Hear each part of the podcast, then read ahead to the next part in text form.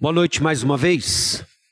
Quero aproveitar para saudar aqueles que nos assistem pela internet, saudar aqueles que vão nos ouvir no futuro pela gravação do sermão. Ah, nós estamos na nossa série, na nossa série baseada em Apocalipse, capítulos 1, 2 e 3, das sete cartas às igrejas. Nós já tivemos uma introdução, a descrição da visão do Senhor Jesus Cristo no capítulo 1.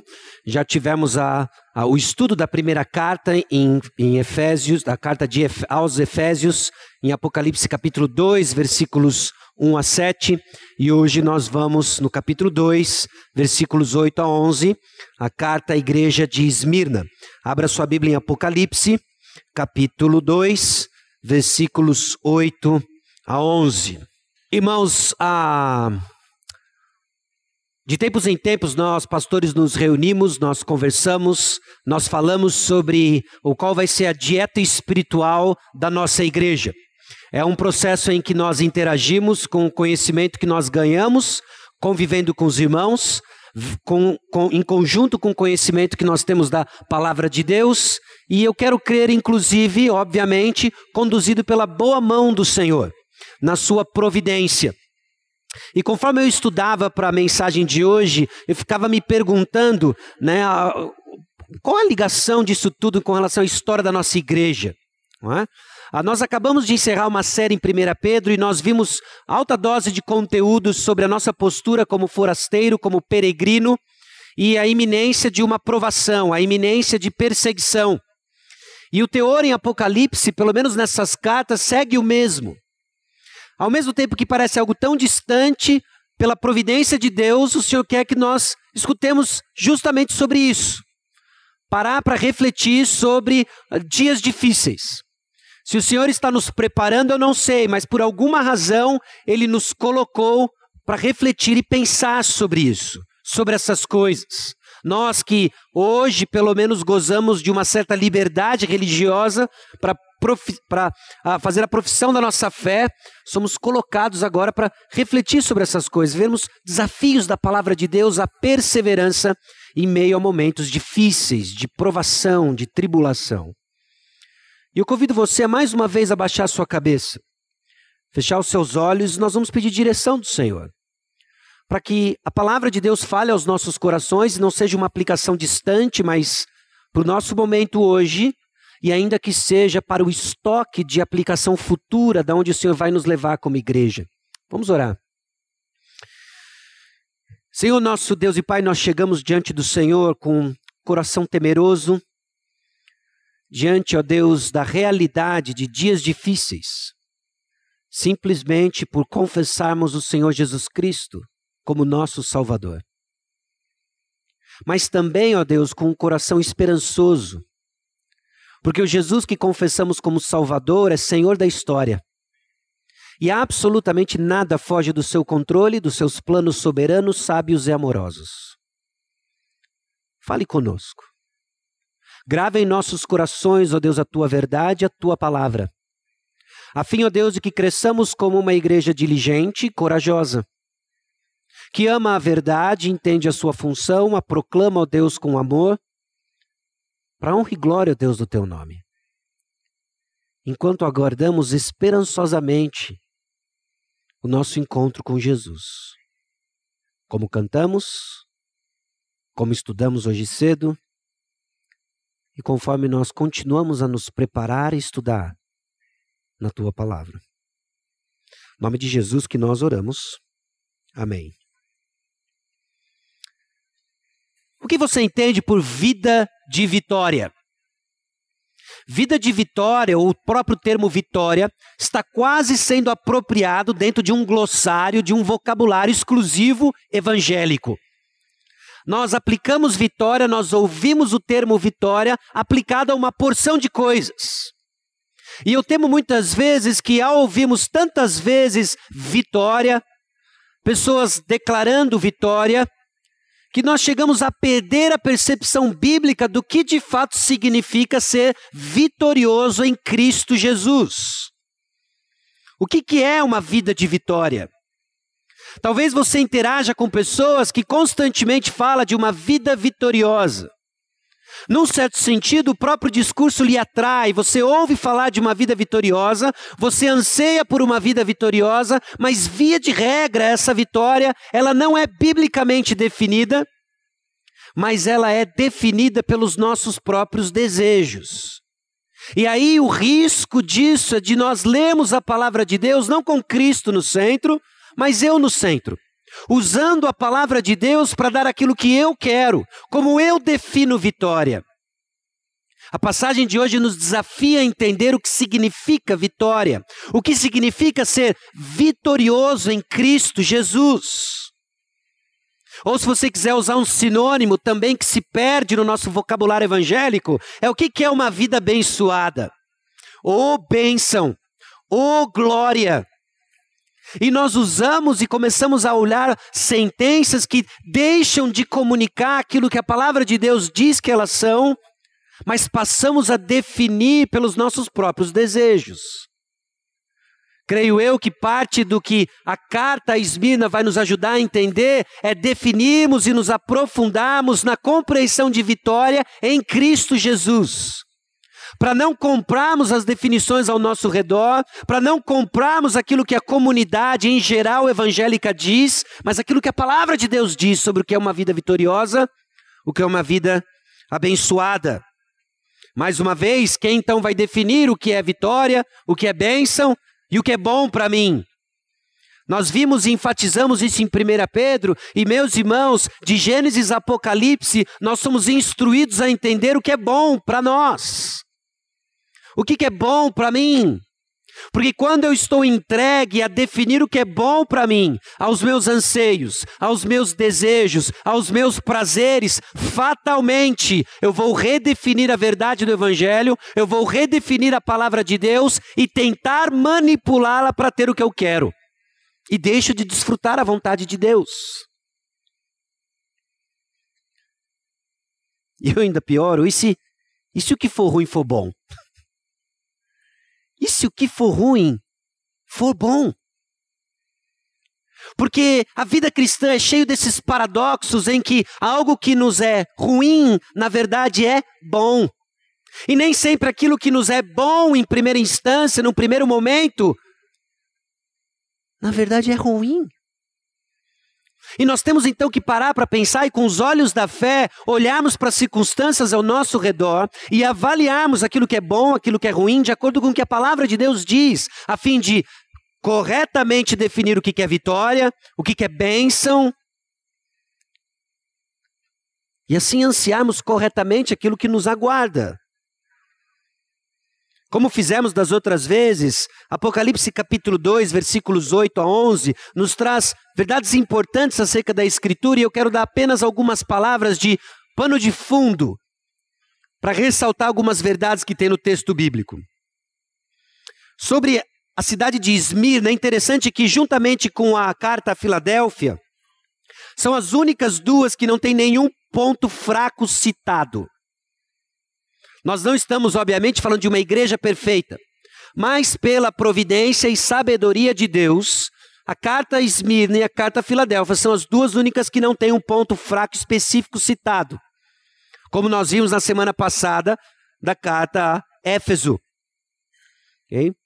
Eram as igrejas mais insignificantes das sete igrejas em termos de número e influência. E curiosamente, são as duas que não têm algo em termos de ponto fraco, as mais insignificantes. Eu não quero estressar muito isso, mas no mínimo é curioso nós pararmos para pensar de que todo o nosso conceito de poder, número, influência não é necessariamente a maneira como Deus nos enxerga. Mais uma vez, nós podemos olhar para a palavra de Deus e suspeitar nos reafirmar de que o que Deus requer de nós é que sejamos fiéis. De que números, de que influência, de que tamanho, de que barulho não impressionam o nosso Deus. Maior do que todas as coisas, não é o nosso tamanho que vai impressioná-lo, não é a nossa excelência, mas nossos corações entregues. E aqui está uma cidade insignificante, de uma igreja pequena, que não tinha uma voz talvez relevante na sociedade, e recebe uma carta de encorajamento sem a menção de um ponto fraco. O esboço do que nós vamos ler é mais uma vez, e todas elas começam assim, com uma descrição do Senhor Jesus Cristo, no versículo 8, a situação da igreja, uma, um, um versículo de encorajamento à igreja e uma promessa.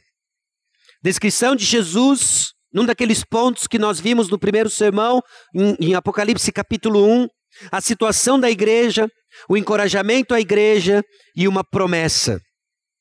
Era uma igreja que entendeu aquilo que o apóstolo Paulo refletiu no seu próprio testemunho, na sua vida e descrito em Filipenses 3, de 8 a 10.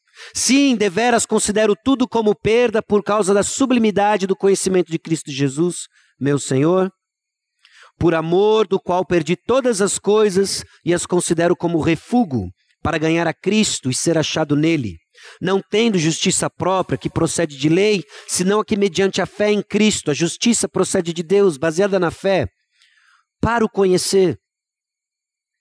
E o poder da sua ressurreição, e a comunhão dos seus sofrimentos, conformando-me com ele na sua morte o apóstolo Paulo, desde o início da sua jornada cristã, tornou-se alguém familiarizado com o sofrimento, tornou-se alguém familiarizado com o sofrimento cristão, simplesmente por amar Jesus e servi-lo. E nesse processo, ele foi conformado à imagem de Cristo Jesus. E nesse processo, ele conheceu de Cristo Jesus. E se aquilo que for ruim, na verdade for bom? Porque ninguém sã consciência vai dar boas-vindas ao sofrimento pela dor em si. Mas o que o apóstolo Paulo descobriu com os óculos da fé, que a dor que ele que vinha em sua direção foi o meio pelo qual ele experimentou mais do Senhor. E aquilo que era ruim, na verdade, era bom. Meus irmãos, nem tudo que é bom é bom. Nem tudo que ruim é ruim. Como eu vou saber? Se não for pelo conhecimento da palavra de Deus, que nos dá óculos para enxergarmos a realidade como ela é, de fato. E é isso que vai turbinar a coragem da igreja de Esmirna, é isso que vai dar para Esmirna então a perseverança, numa visão clara de quem é o Senhor Jesus Cristo, para enfrentar dias difíceis. Sabe o que eu e você precisamos em dias difíceis? Uma visão clara de quem Jesus é. Sabe o que eu e você precisamos em dias de provas intensas? Uma visão clara de quem Jesus é, o Senhor soberano da história, que triunfou sobre a morte, o princípio e o fim, aquele que estava morto e reviveu. É o que nós precisamos. Bom, vamos ao texto.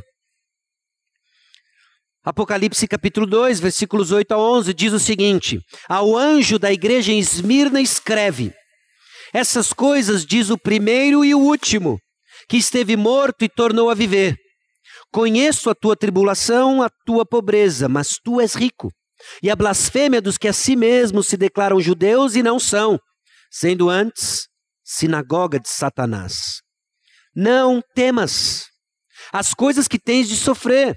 Eis que o diabo está para lançar em prisão alguns dentre vós, para ser dispostos à prova, e tereis tribulação de dez dias. Sê fiel até a morte, e dar-te-ei a coroa da vida. Quem tem ouvidos, ouça o que o Espírito diz às igrejas. O vencedor de nenhum modo sofrerá dano da segunda morte. Irmãos, a soberania de Jesus sobre a história e seu triunfo sobre a morte na cruz são a base de uma vida verdadeiramente vitoriosa e perseverante. Se nós vamos desfrutar de fato de uma vida vitoriosa, se nós vamos crescer em perseverança, vai ser não baseado nos nossos esforços pessoais tão somente, mas por causa de quem Jesus Cristo é, Senhor da história, e o que ele fez em nosso favor, triunfou sobre a morte na cruz do Calvário. Uma vida de vitória, então, não é resultado de frases de efeito ou boa vontade humana, Não é resultado de confissão positiva ou otimismo inocente.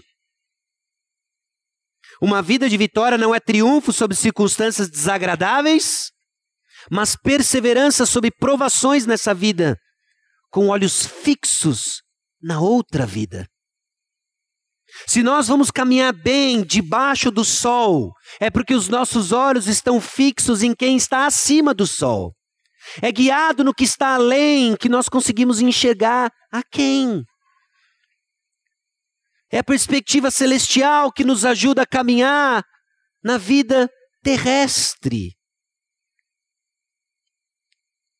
E essa carta, Esmina, nos encoraja porque provações é uma realidade presente na vida do povo de Deus. Em algum momento ou outro, em jornadas individuais, nós experimentamos intensas provas. E sim, podemos aplicar as realidades espirituais aqui para uma perseverança na jornada espiritual de cada um de nós, mas também é possível que juntos iremos experimentar provas intensas. Como o caso dos irmãos de Esmirna.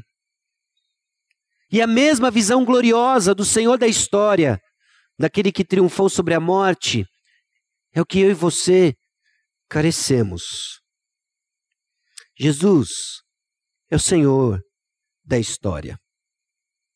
Esse ponto não é novidade.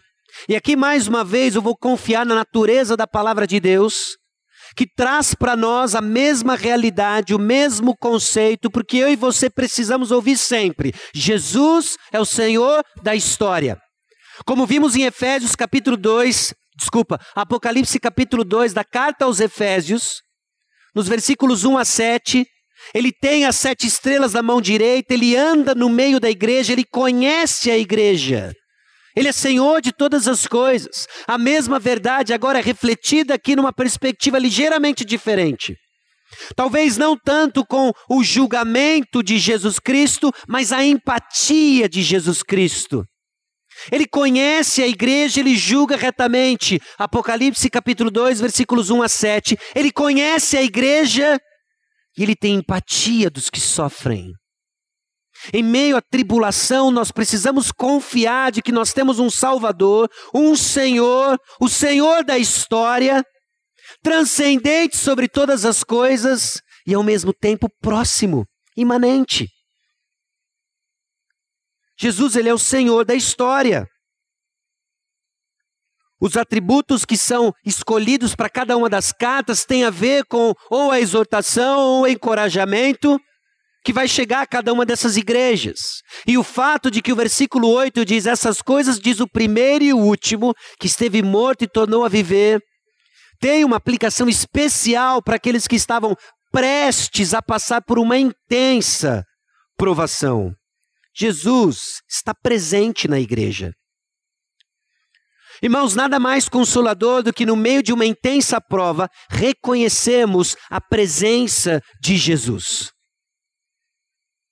Você que hoje que sofre, você que hoje que está passando por uma intensa prova, perguntas, você não enxerga uma luz no fim do túnel. Lembre-se do seguinte: Jesus está presente.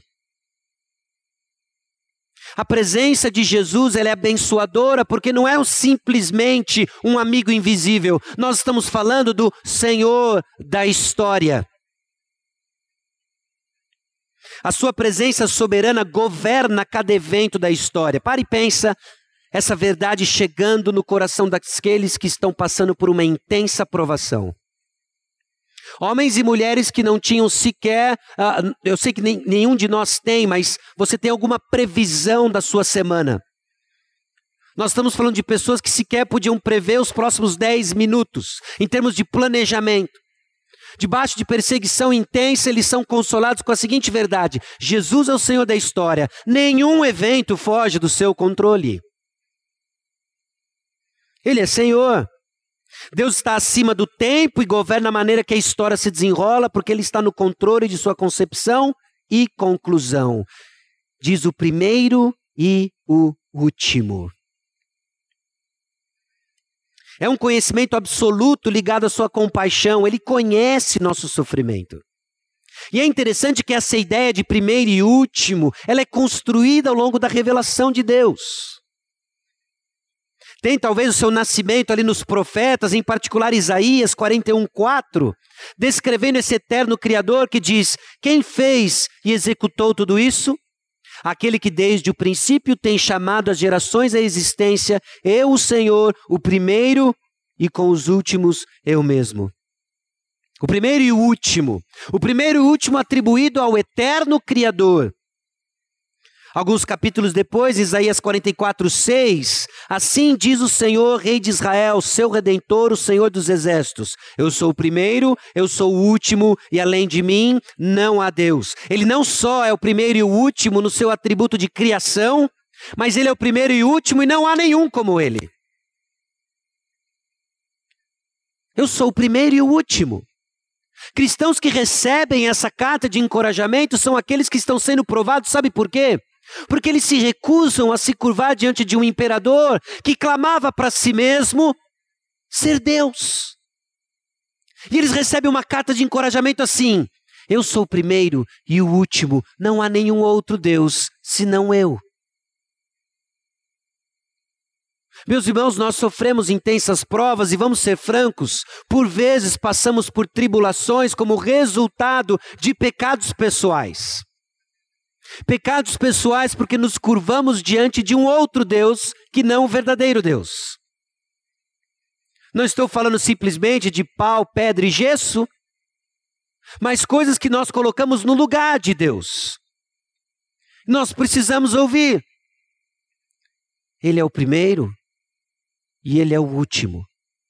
Não há outro Deus além do nosso Deus. Em alguns capítulos depois, Isaías 48, 12, Dá-me ouvidos, ó Jacó, e tu, ó Israel, a quem chamei. Eu sou o mesmo, sou eu o primeiro e também o último. A descrição primeiro e último aqui é usada para clamar autoridade sobre a própria palavra de Deus. Escute o que o Senhor tem a dizer, porque Ele é o primeiro e último. Então não se trata de uma mera descrição, se trata de uma descrição que nos remete ao Criador eterno, nos remete ao único Deus, nos remete àquele que tem autoridade de dizer o que ele vai dizer. Então, Isaías e depois Apocalipse 1:8, 21:6, 22:13, Todas as expressões que se referem à soberania divina na história, especialmente no cumprimento da profecia e de trazer o mundo num clímax de salvação e julgamento. Ele é o primeiro e ele é o último. Não há outro Deus. Jesus é o Senhor da história. E a sua ressurreição comprova seu controle sobre o início e o fim da vida. Ele é o primeiro e último. E aí segue no versículo 8: que esteve morto e tornou a viver. A ressurreição de Jesus prova que ele tem controle absoluto sobre a vida e sobre a morte. A soberania divina e seu controle sobre a história então são aplicados a Jesus por causa de sua ressurreição, que esteve morto e tornou a viver. Jesus é o Senhor da história. Por vezes nós lutamos com uma familiaridade acerca de quem Cristo é e sobre as verdades da palavra de Deus. Eu não sei com relação a você, mas essa familiaridade cria certa indiferença no meu coração. E mais uma vez o texto nos lembra, ele, ele é Senhor da história. Não há um evento sequer que fuja do seu controle. Não há um evento sequer que fuja dos seus propósitos. Ele é o Senhor da história. Não tem frio, não tem calor. Não tem governos, não tem desgovernos que fogem do seu controle. E soberanamente e sabiamente ele usa esses eventos para os seus propósitos. E agora ele lembra essa igreja debaixo de intensas provações. Eu sou o primeiro e o último. Fui eu que estava morto e voltei a viver. Eu sou o primeiro e o último, eu sou o Senhor da história, não tem evento fora de controle. Eu estava morto e voltei a viver, ainda que esses eventos custem a sua vida. Lembre-se disso. Eu estava morto e eu ressuscitei. Rainha de todos os medos é o medo da morte. E ela foi derrotada. Jesus ressuscitou. Então a introdução dessa carta, que tem essa descrição profunda de quem Jesus é, já encoraja, já dá o tom daquilo que o Senhor vai tratar com essa igreja. Porque essa igreja está passando por uma intensa prova. Essa intensa prova que Jesus conhece. Conheço a tua tribulação. Escute aqui, meu irmão. Você que entrou e grande parte do seu sofrimento é o sofrimento isolado, escute o que a palavra de Deus diz. Eu conheço a tua obra, eu conheço a tua tribulação. Jesus conhece. Seja a tua prova, porque você ousou viver para Ele, seja como resultado de pecado de outra pessoa, ou vamos ser ainda mais francos, seja por causa de decisões mal tomadas. Jesus conhece a sua dor.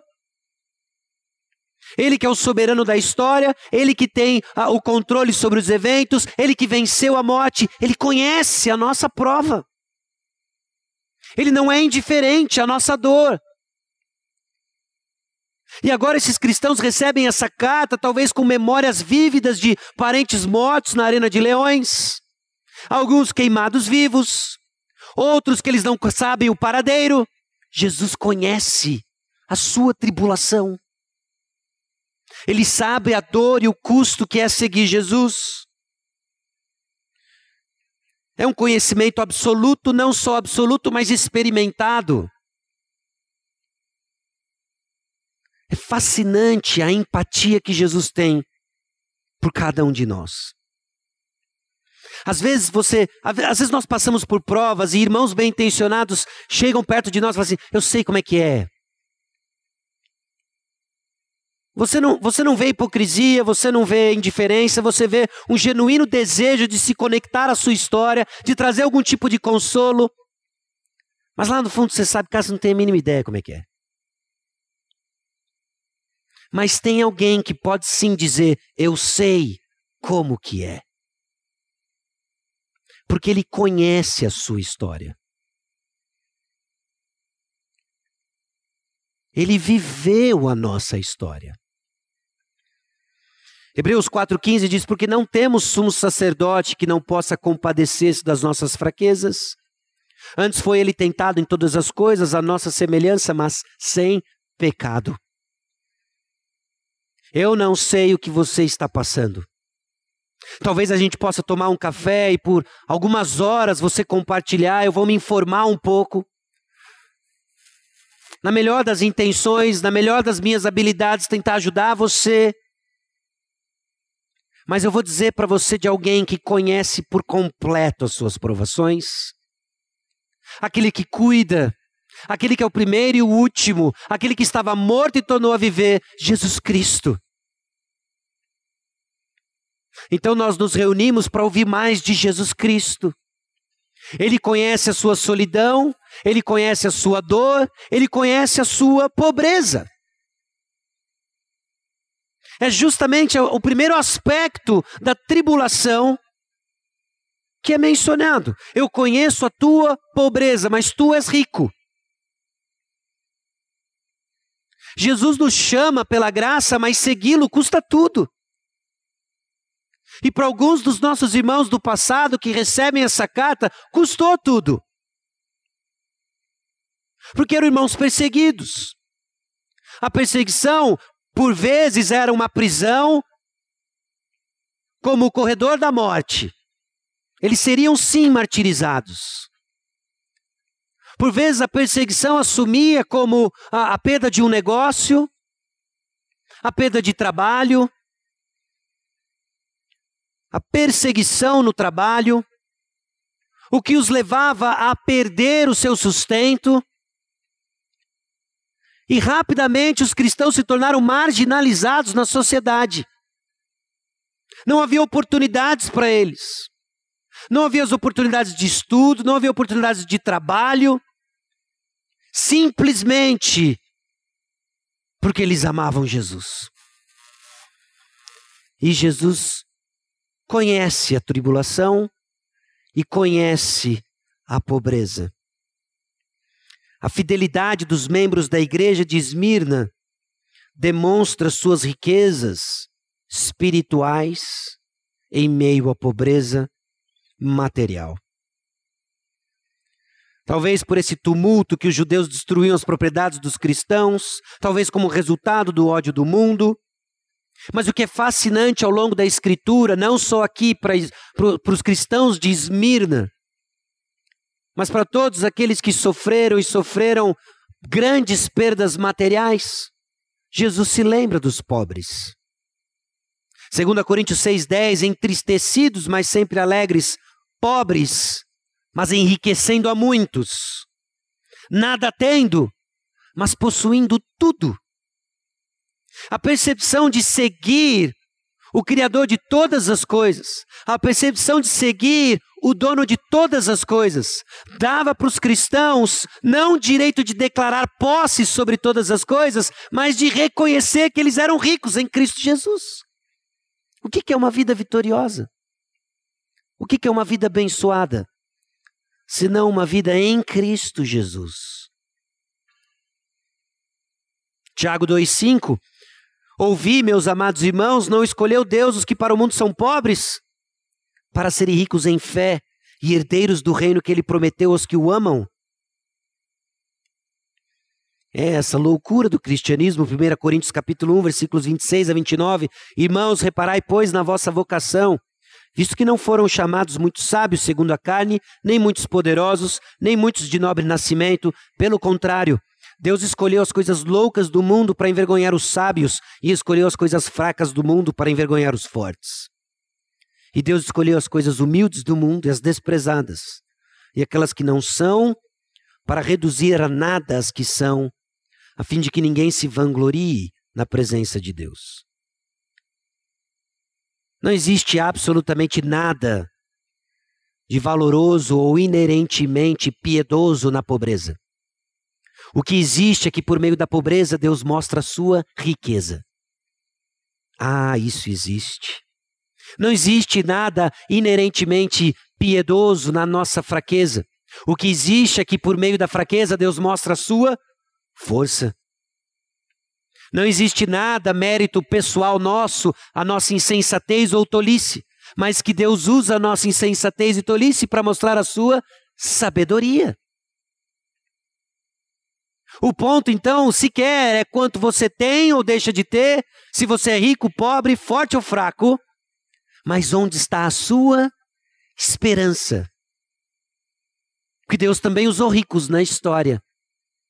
Mas o que eles tinham em comum, obviamente, não era a quantidade de bens materiais, mas em quem estava a sua confiança.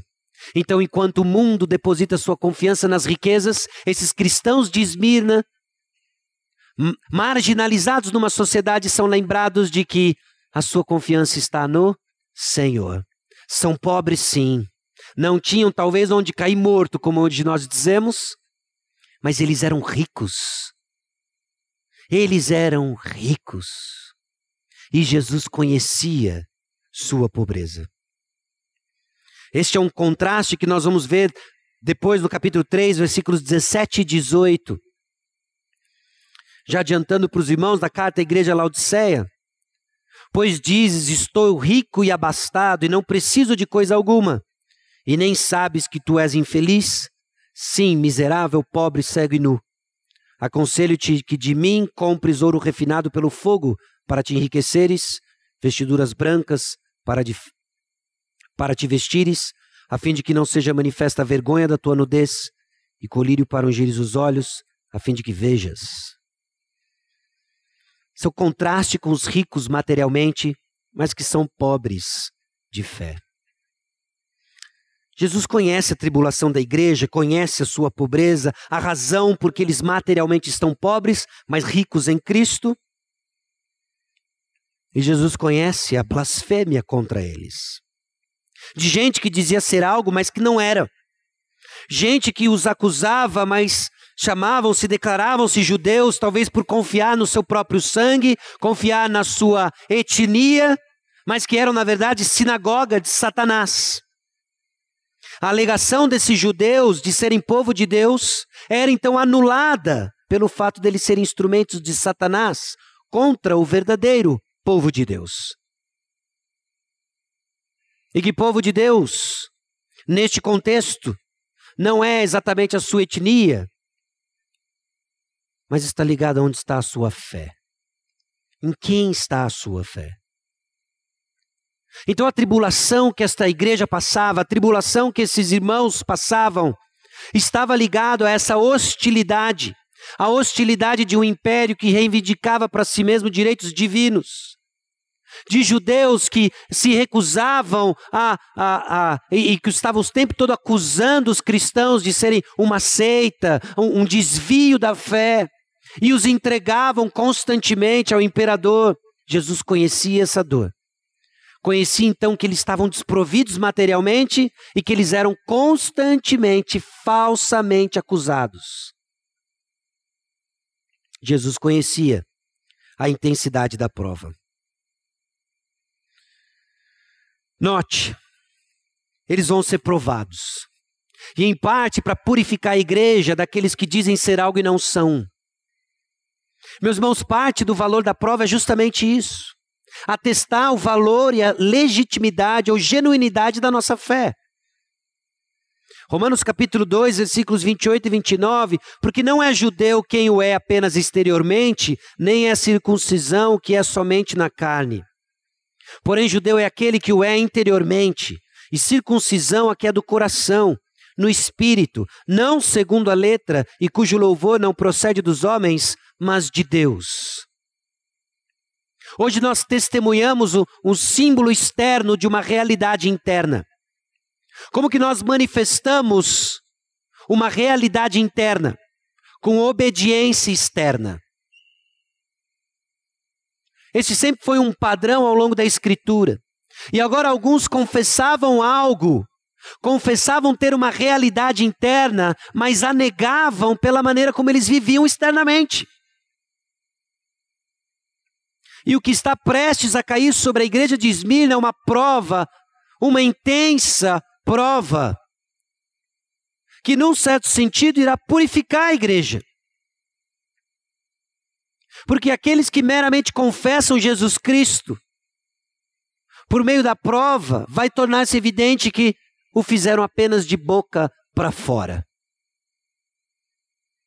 Jesus nos chama então a coragem e a perseverança.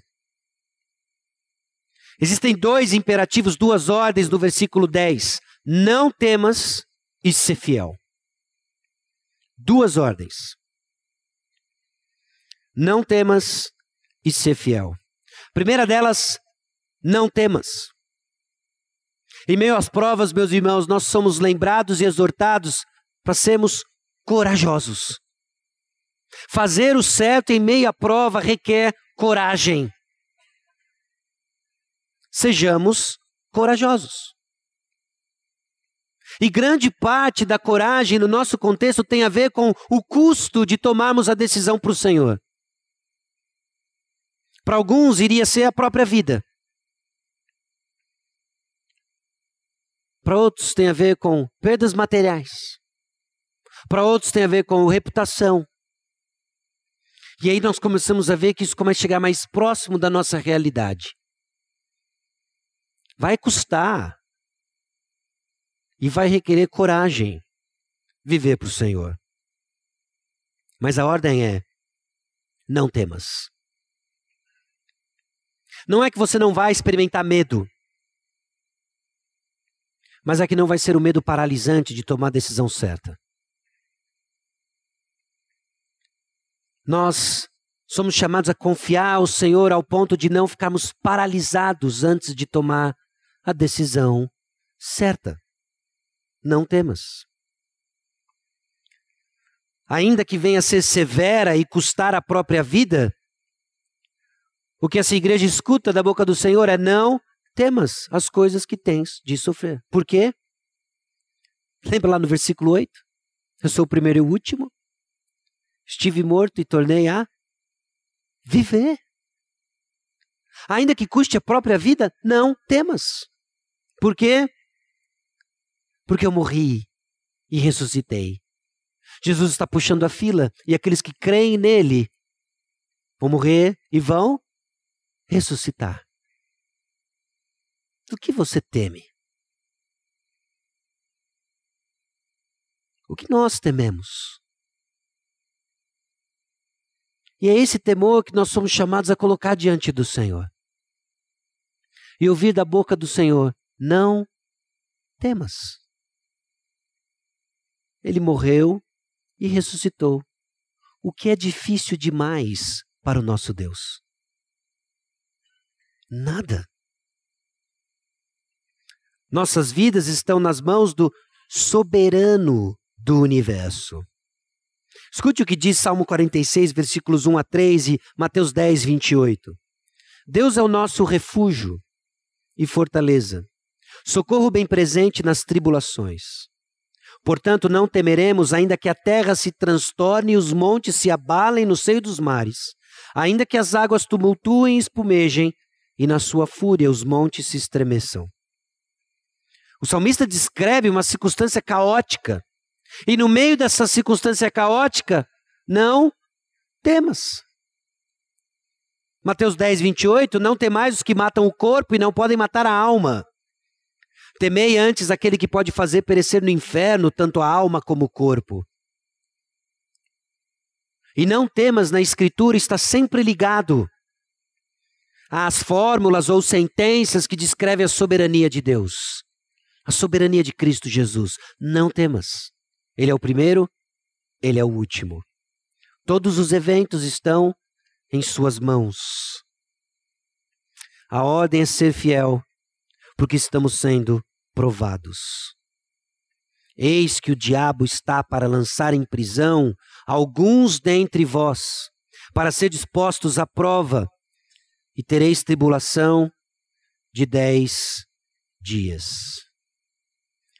Não temas então os ataques do diabo, porque são testes divinos para distinguir os falsos crentes dos verdadeiros dentro da igreja.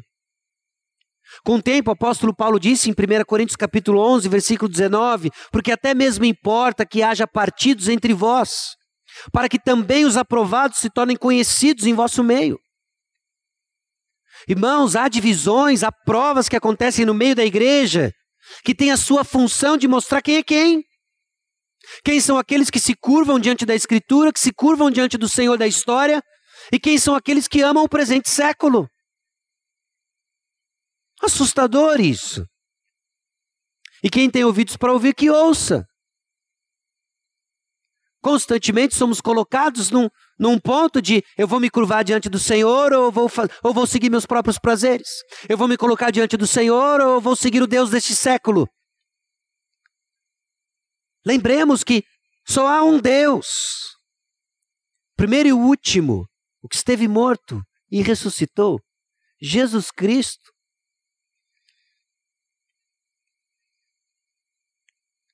Apenas uma fé, então, perseverante, que garante identificação com Cristo e participação na vida eterna. Quem é quem? Nós vamos ver nas provas que iremos passar. Por isso, constantemente somos chamados a vigiar, guardar nosso coração. Os que estão de pé, cuidado para que não caiam, porque as provas vão mostrar quem é quem. Mas não temas há uma aprovação vinda, essa aprovação de dez dias. Interessante esse dez dias e tentando entender o que é essa menção dos dez dias. Talvez uma alusão àquilo que Daniel e seus amigos passaram e foram provados que durante dez dias, um tempo limitado, de intensa prova, mostraram a quem eles serviam. O ponto, um tempo, um tempo limitado de intensa provação viria. Perseverem. Não só não temas, como ser fiel. Sejamos corajosos e sejamos perseverantes. Ser fiel até a morte, dar-te-ei a coroa da vida. Meus irmãos, uma carta escrita à igreja de Esmirna. E não muito tempo depois, um camarada chamado Policarpo, justamente um dos ministros ali em Esmirna, um dos pastores de Esmirna, foi martirizado. Escute o relato da história de Policarpo. sobre o martírio de Policarpo, da igreja primitiva que pastoreava em Izmir, na atual Turquia. Essa lembrança da morte de Policarpo revela sua dependência em Deus até o seu último suspiro, 155 depois de Cristo. As autoridades romanas capturaram dois escravos. Um deles cedeu sob a tortura e revelou a localização da fazenda onde Policarpo estava hospedado. Quando os soldados chegaram a cavalo para prendê-lo, Policarpo recusou-se a fugir. Em vez disso, ofereceu aos seus perseguidores hospitalidade e comida, pedindo apenas que lhe fosse concedida uma hora de oração.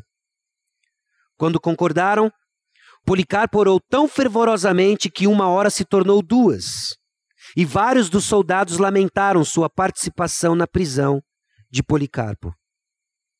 Eles então colocaram Policarpo em um jumento e o levaram à cidade.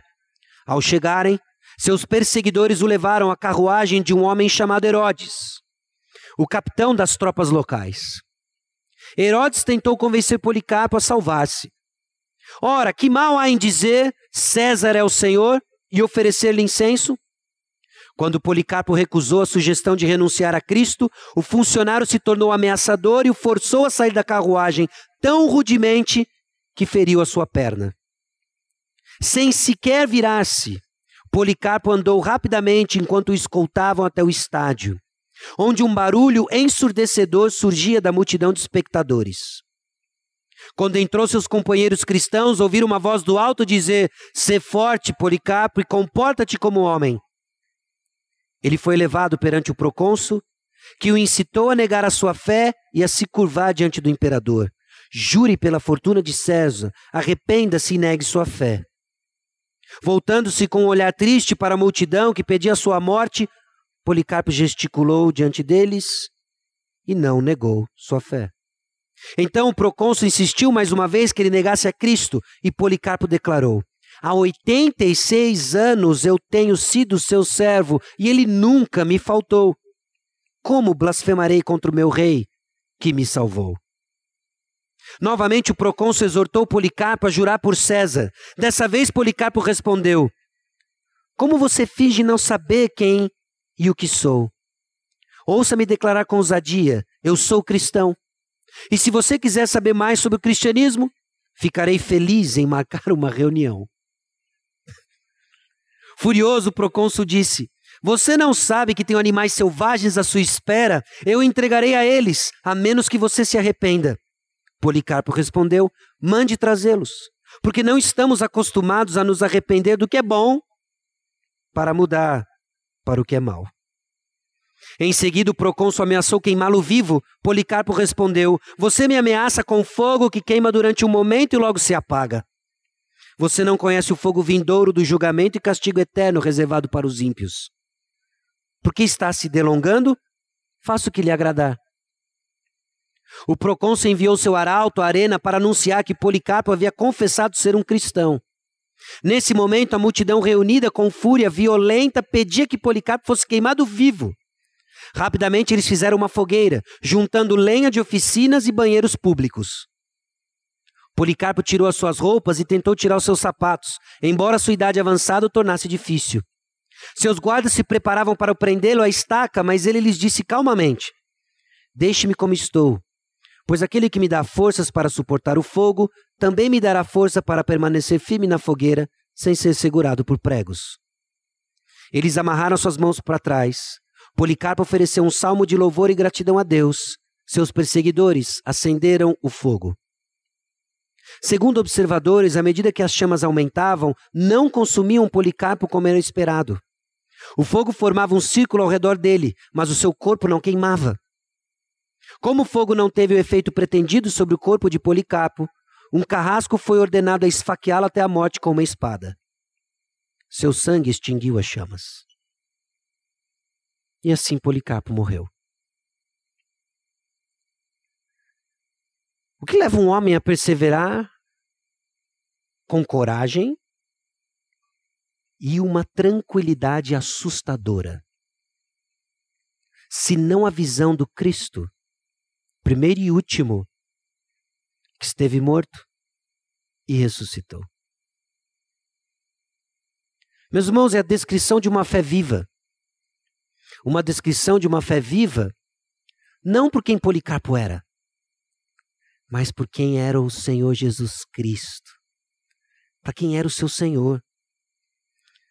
O vencedor de nenhum modo sofrerá dano da segunda morte, diz o versículo 11. Quem tem ouvidos, ouça o que o Espírito diz às igrejas: o vencedor de nenhum modo sofrerá dano da segunda morte.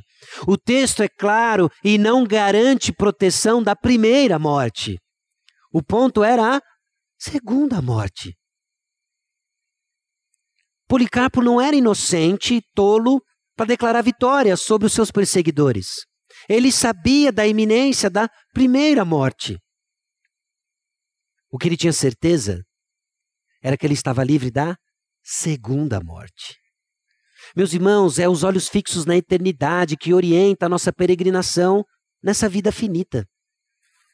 É uma visão clara de quem é o Senhor Jesus Cristo que nos ajuda conforme nós interagimos com pessoas, com perigos. A segunda morte impede alguém de participar na ressurreição dos santos, mas não era isso. Justamente a esperança de Policarpo e tantos outros que ouviram. O martírio pode dar fim a esta vida, mas não haverá segunda morte para aqueles que vencem este mundo. O texto é claro e aplica talvez algo para que seja algo meio é para algo que talvez seja um pouco distante da nossa realidade, a morte por amarmos o Senhor Jesus Cristo, mas agora pense os desdobramentos disso. O medo de que a, a honestidade por amor a Jesus Cristo custe o seu emprego. O medo porque a verdade por Jesus Cristo custe um relacionamento. E somos chamados a reavaliar nossa coragem e perseverança diante da visão daquele que é o primeiro e o último, o que esteve morto e ressuscitou. E aprove ao Senhor que a gente escutasse isso hoje.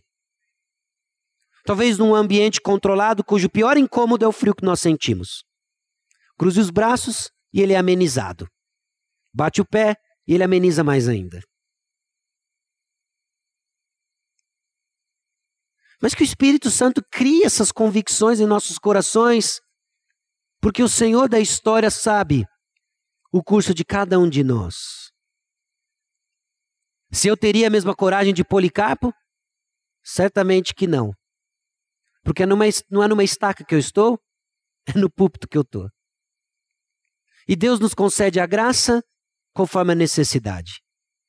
Mas o Deus que dá a graça para hoje estar diante dos irmãos no púlpito, para juntos suportarmos o frio, é o mesmo Deus que vai nos dar a graça se o nosso problema no futuro for a fogueira. E assim caminhamos com uma visão clara de quem é o nosso Deus.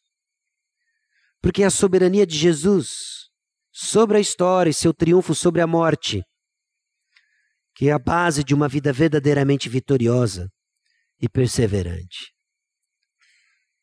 Então não declare vitória sobre aquilo que Deus vai usar justamente para tornar evidência a força dele. Não declare vitória sobre aquilo que Deus vai usar justamente para tornar evidente a sua riqueza. Mas esteja convicto da vitória de Jesus Cristo na cruz do Calvário, que nos concede a graça de sermos firmes e corajosos nas provas do dia a dia. Amém?